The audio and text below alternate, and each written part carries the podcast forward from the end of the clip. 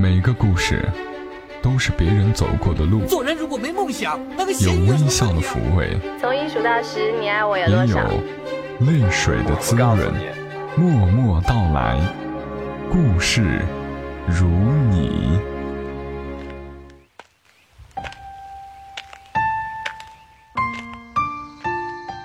默默到来，故事如你。这里是在喜马拉雅独家播出的《默默到来》，我是小莫，在每个周三的晚间和你相伴，和你来聊聊我们平常人身上所发生的故事。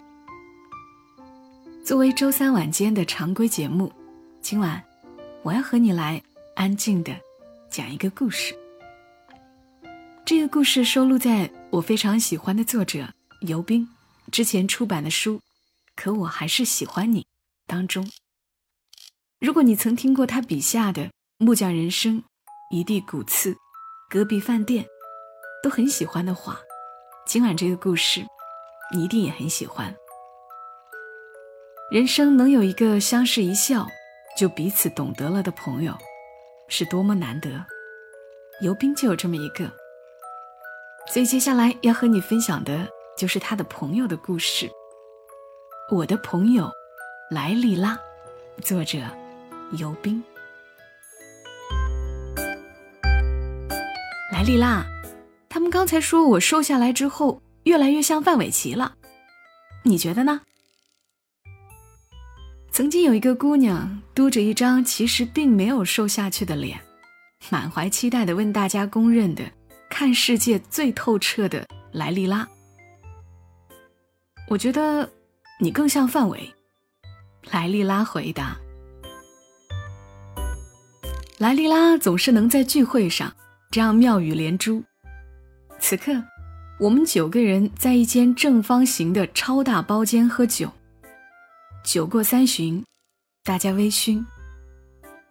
窗外下着新疆典型的最大号雪花，铺天盖地，是我最喜欢的景色。这屋子里的一帮人是从小玩到大的朋友。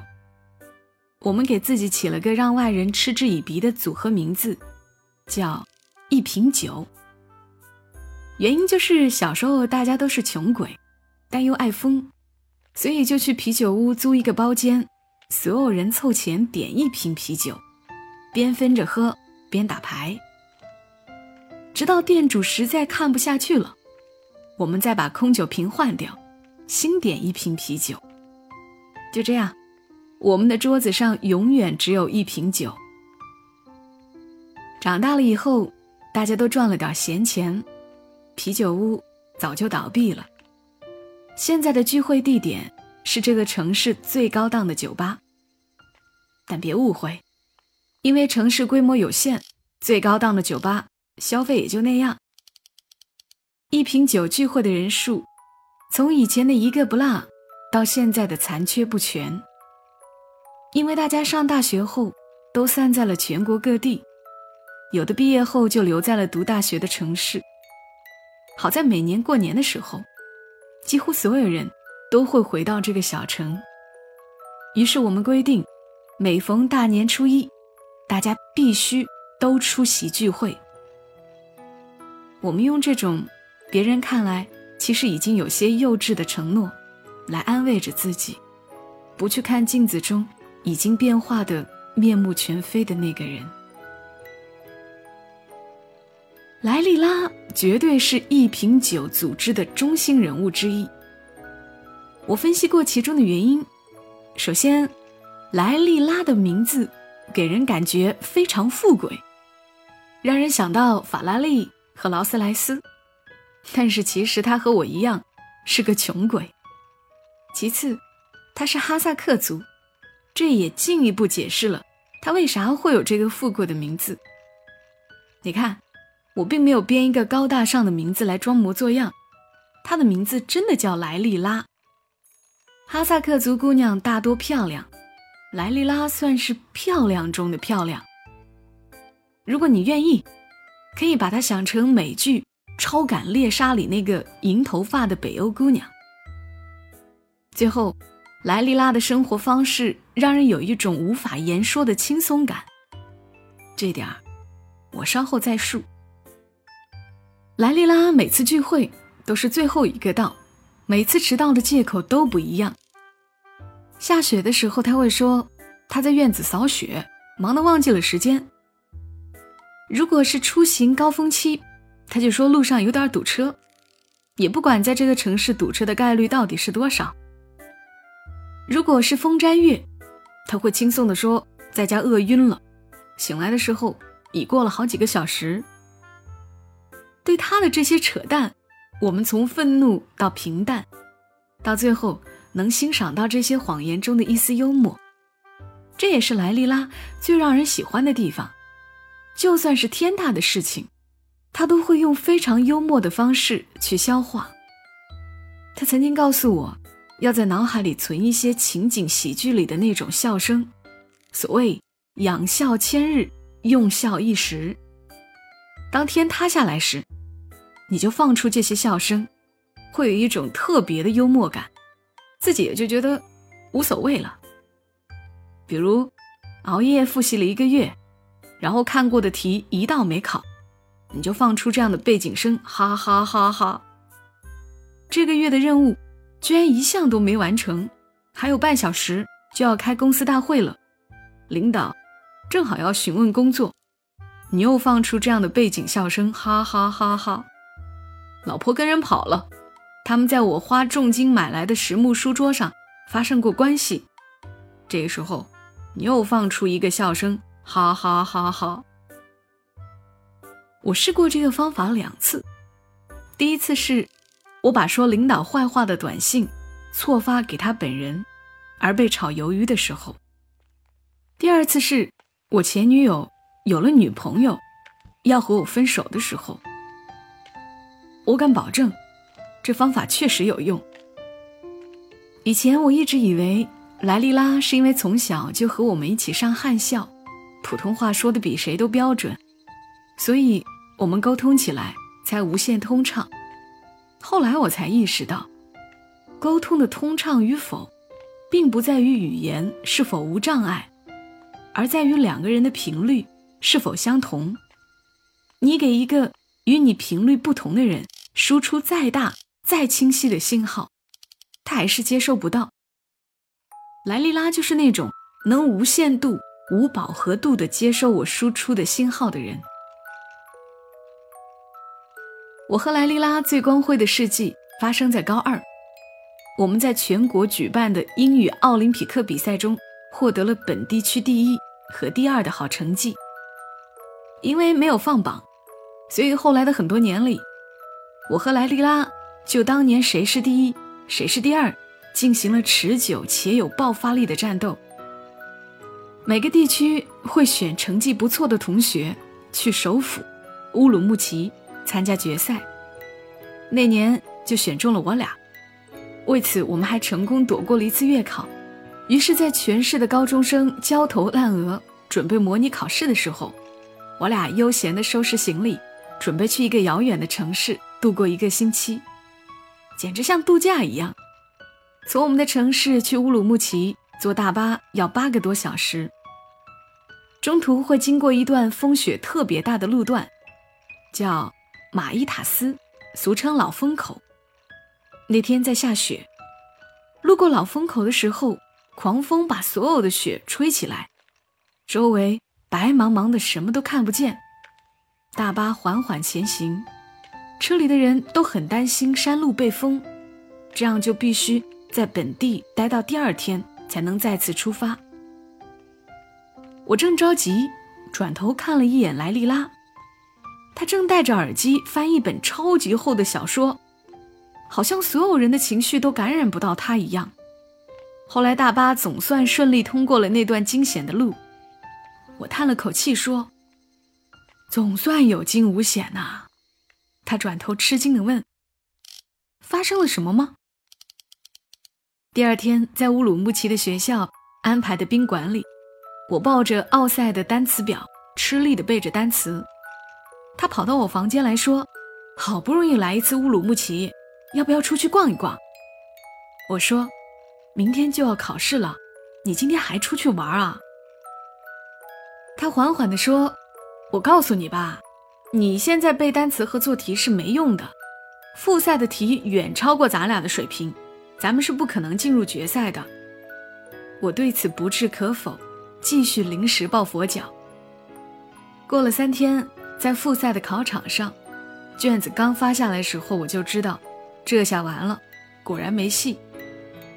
考完后，我垂头丧气的回到宾馆，他看到我后得意的说：“怎么样？”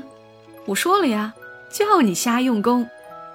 然后我看到他身后的床上，有这几天逛街买到的最新上市的小说，一张《卧虎藏龙》的 DVD，以及很多我们那个小城根本买不到的小玩意儿，说是回去送朋友。而我除了一份考砸了的坏心情，啥也没有。从乌鲁木齐回来以后，我俩自认为窥探了人生的秘密。在不露声色中变得不可一世，就好像那种万年被困在世外桃源的人，终于见识到了外面世界的丰富多彩。再回来时，已经从本质上发生变化了一样。我们会对着那些上课积极发言、抢着去黑板上做题，或者是下课后仍然抱着题集做的没完没了的同学嗤之以鼻。每次面对他们，我俩总是相视一笑，沉默不语。心里的对白仿佛是：“瞧，那儿又有一个用功的傻帽。”人总是会经历一些不起眼的小事儿，这些小事儿却在后面的人生中起着决定性的作用。他们好像会让你窥探到一些秘密。当你一旦决定用另一种模式去看待问题时，你的整个人生都会和别人不一样，或多或少，但总会变得不一样。那次在别人看来也许没什么的乌鲁木齐之旅，好像让我俩对这个世界的认知发生了一些不寻常的变化。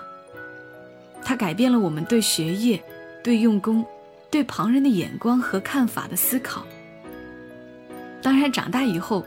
我俩为自己学生时代莫名其妙的不可一世而羞愧，但是即便是成熟后的我们，在某种情况下，也改不掉那种面对那些为没有参透的一些事情而执着的人们，相视一笑，沉默不语的这一套可爱动作。相比一瓶酒的其他成员来说，我和莱利拉的成绩都不算差。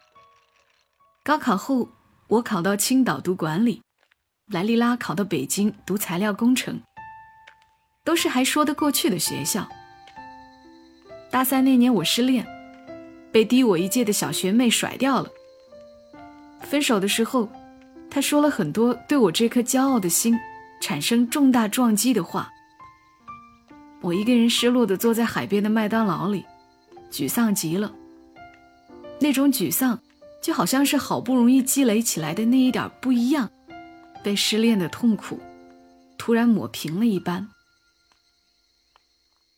我打电话给莱利拉，想知道她还是不是和以前一样保持着和一般人的区别，又或者和我一样已经泯然众人了。电话那头的他正在实验室里做一个比较危险的化学实验。说没工夫做我的知心姐姐。我正愤怒时，他说：“你明天来北京一趟吧，咱们当面说。”这可能就是我最佩服莱利拉的一点，在他的口中，好像没有什么事情是非常难办的，比如去北京，就好像去一趟隔壁的学院商场一样轻松。但是对于他的话，我本能的。有一种毋庸置疑的信赖，于是第二天，我买了一张从青岛到北京的动车，五个小时后，第一次到了自己国家的首都。和莱利拉约好，他去火车站接我。我们三年没见了，我在车站等他的时候，在思考要不要拥抱一下他，来缓解许久不见的尴尬。过了将近一个小时。她穿着一条蓝色的吊带裙，一脸笑容的向我跑过来。还没等我做出反应，就给了我一个大大的熊抱。他一路上不停的笑，不停的说话，我看着他，知道这个世界的烦恼已经和他绝缘了。他哪里能懂我现在失恋的苦闷？中午的时候，他带我去逛王府井，然后参观了步行街尽头的基督教堂。我问他：“怎么，现在不怕你的神责怪你了？”他笑着摇摇头。怕神责怪这个问题，源自高三那会儿，平时吊儿郎当的我和莱莉拉开始拼了命的冲刺复习。有一次，我俩被一沓数学卷子虐成了熊猫。我突然提议，第二天平安夜去我们小城唯一的一个小教堂玩玩。他的眼镜瞬间发出了绿光，一百八十度的点头。于是第二天晚上。我们冒着大雪，逃了晚自习，走了很远的路，来到了那个不起眼的小教堂。所谓教堂，也只是一间很小的平房而已。教堂里的人正在唱诗。莱莉拉惴惴不安。我问她怎么了，她说：“我是信伊斯兰教的，跑来基督教堂干嘛呀？我的神会不会怪罪我？”没事儿的，我们就看看，又不参与。我答道。所以当莱莉拉主动说要带我去基督教堂的时候，我有点吃惊。她跟我说，我想了很久，觉得人们永远也不知道神是什么样子，只是按照自己的意愿，将他们描绘成符合自己期望的样子。说不定所有宗教的神。就是一个神。再者，如果他们不是一个神，而是各自负责自己的宗教，那么人类尚且可以做到互相包容，教导人类从善的神灵，又怎么可能如此善妒呢？我看着他在教堂里抚摸着桌子上的十字架，谈论着自己对宗教的看法，突然想起来，这次来北京。竟然是为了自己被小女朋友甩掉而烦恼这件事情，觉得有点难为情。后来我看了那个印度很火的关于神的电影《外星醉汉 PK 地球神》，里面的观点和莱利拉的惊人的相似，才突然发现莱利拉的思考深入浅出，已经到了可以用哲学观点审视的地步了。作为他的好友，我的羞愧理所当然。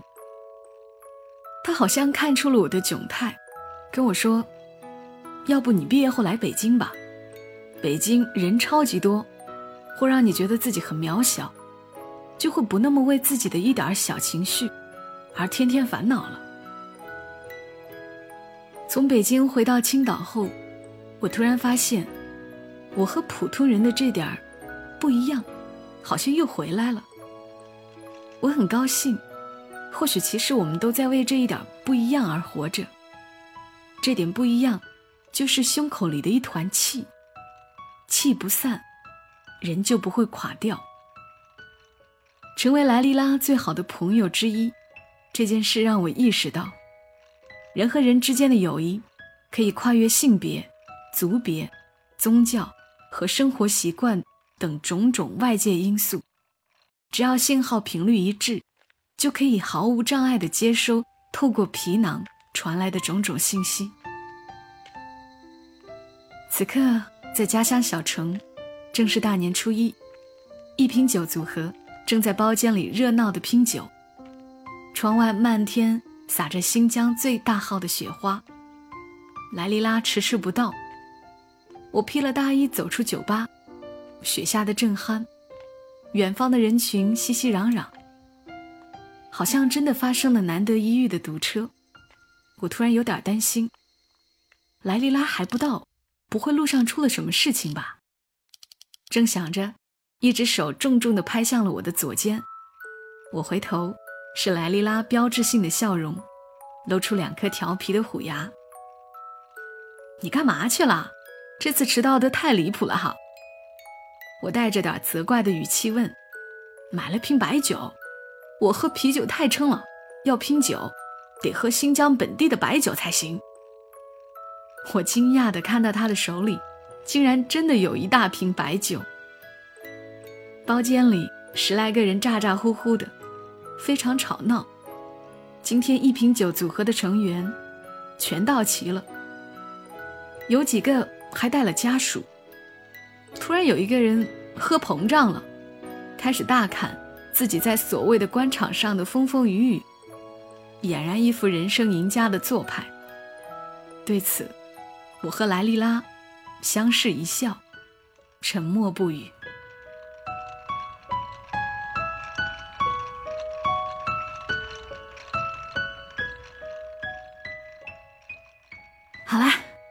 故事讲完了。你会想起你的某一个朋友吗？你有遇到这种他能够无限度、无饱和度的接收你输出的信号的人吗？那种可以畅快的聊天。也可以沉默的感觉，真好。希望你有。而我觉得，即便没有，能够听到别人有这样的故事，我觉得心里也很开心。